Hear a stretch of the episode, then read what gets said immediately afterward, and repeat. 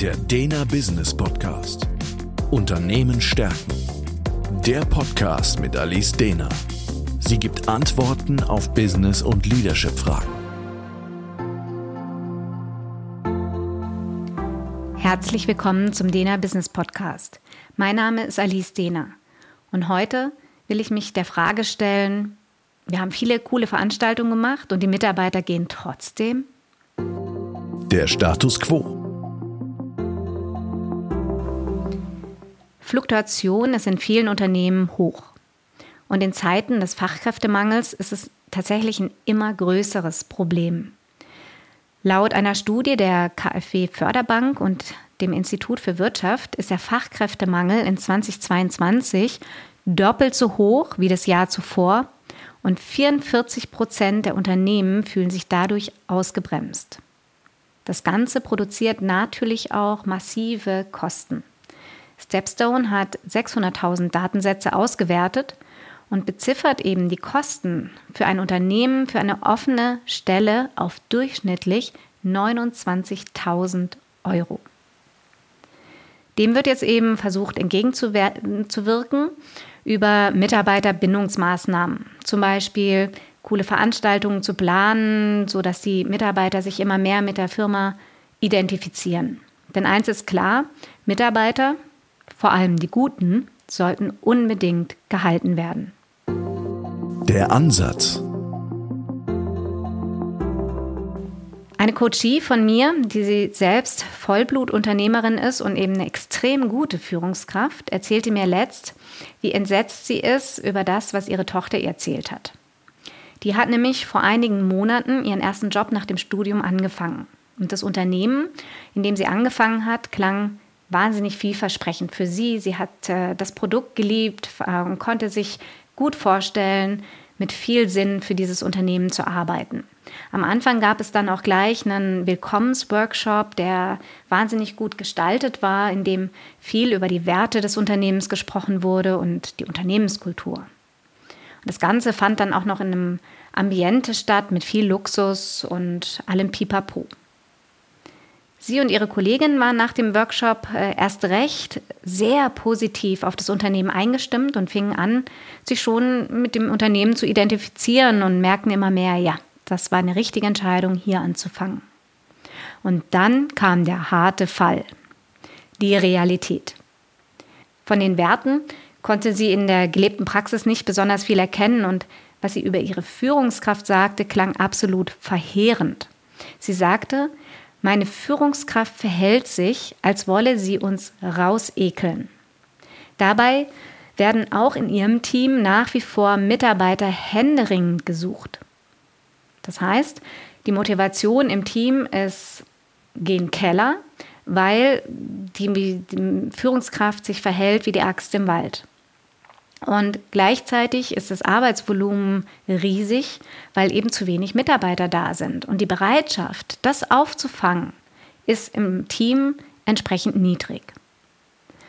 Und selbst wenn man jetzt mal von einem anderen Unternehmen ausgeht, wo die Führung ein motivierteres Team hervorbringt, ist die Gefahr immer noch groß, dass wenn Mitarbeiter fehlen, also unbesetzte Stellen da sind, das für die anderen eine absolute Überlastung bedeutet und sich dann auch Mitarbeiter ins Burnout verabschieden.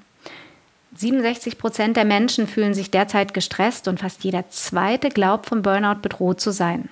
Und das hat dann natürlich wiederum eine Rückkopplung aufs Unternehmen, weil wenn ich sowieso schon zu wenig Mitarbeiter habe, der Workload viel zu hoch ist und mir dann auch noch welche ins Burnout ausfallen, dann wird das wiederum noch mehr Arbeit für die Verbleibenden bedeuten. Und das gibt wirklich eine Abwärtsspirale.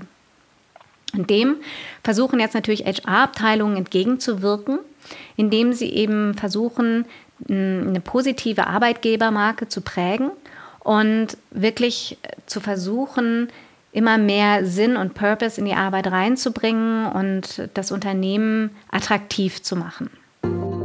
Die Lösung. Mitarbeiterbindung ist aber kein alleiniges Projekt der HR-Abteilung. Für mich zählen hier auch die Führungskräfte dazu, weil wie das Beispiel, was ich oben erzählt habe, zeigt, dass nach wie vor viele Mitarbeiter wegen des Unternehmens wegen des, äh, des Rufs des Unternehmens kommen und am Schluss wegen der Führungskraft gehen.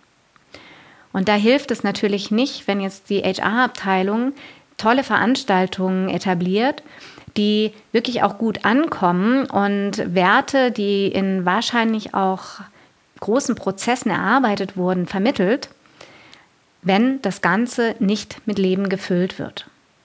Weil Leben und Purpose, den eben Mitarbeiter immer mehr in ihrer Arbeit auch haben wollen, müssen im Alltag wirklich gelebt werden.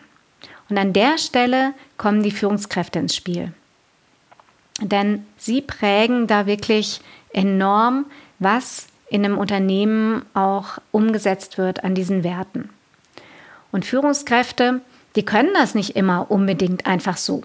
In vielen Unternehmen ist es nach wie vor Praxis, dass ein bester Mitarbeiter dann irgendwann befördert wird und Führungskraft wird.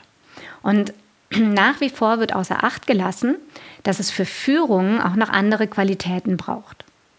Das sind aber Qualitäten, die entwickelbar sind, wenn man da rein investiert. Und eine dieser Qualitäten ist definitiv, Werte zu lernen, auch mit Leben zu füllen.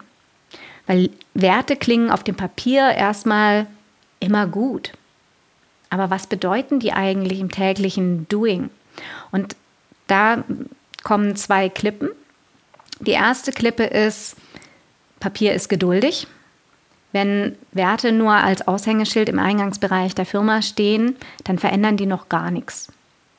Das Zweite ist, dass Werte erstmal Worthülsen sind.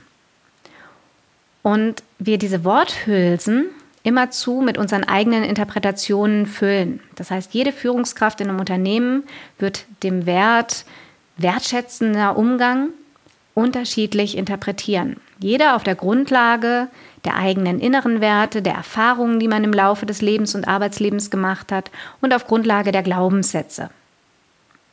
So, und jetzt wird es spannend. Jeder interpretiert so einen Wert unterschiedlich und gleichzeitig neigen wir alle dazu, den Größenwahnsinn zu besitzen, zu glauben, die restliche Welt müsste genauso denken wie ich und entsprechend die Worthülse wertschätzender Umgang genauso füllen wie ich. Das führt dann natürlich zu dem gelebten Wert wertschätzender Umgang in multipler Ausführung und führt dann oft zu einem bösen Erwachen, wenn ich damit konfrontiert werde. Dass das, was ich für einen wertschätzenden Umgang gehalten habe, andere überhaupt nicht so sehen. Da schlummert eine Menge Konfliktpotenzial. In Unternehmen sollte also gemeinsam mit dem Führungsteam erarbeitet werden, was bedeutet so ein Wert konkret. Wann erleben wir einen wertschätzenden Umgang? Woran mache ich das fest? Was bedeutet das für die tagtägliche Arbeit? Wie gestalte ich in einem wertschätzenden Umgang miteinander all die kleinen Kontakte und Interaktionen, die ich habe mit den Mitarbeitern, mit Kollegen und so weiter? Sie können sich zum Beispiel mal Gedanken darüber machen, wie Sie in Hinblick auf Ihre Unternehmenswerte zum Beispiel morgens Mitarbeiter begrüßen sollten. Also wenn Sie als Wert haben, wertschätzender Umgang, was bedeutet das für eine morgendliche Begrüßung? Welchen Kontakt sollte man zu den Mitarbeitern eigentlich suchen? Welche Gespräche sollten stattfinden? Und wie sollten diese Gespräche gestaltet sein? Welchen Tenor sollten die Gespräche haben?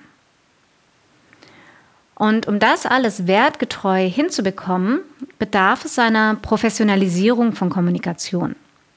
Und Professionalisierung bedeutet nicht, dass Sie jetzt in der Vergangenheit alles falsch gemacht haben, um Gottes Willen auf gar keinen Fall. Wahrscheinlich haben Sie intuitiv sehr viel sehr richtig gemacht. Aber unbewusst, intuitiv. Und Professionalisierung bedeutet, dass ich Konzepte an die Hand bekomme, zu verstehen, warum lief die Kommunikation in diesen Fällen so gut? Was habe ich denn getan, dass es so gut lief?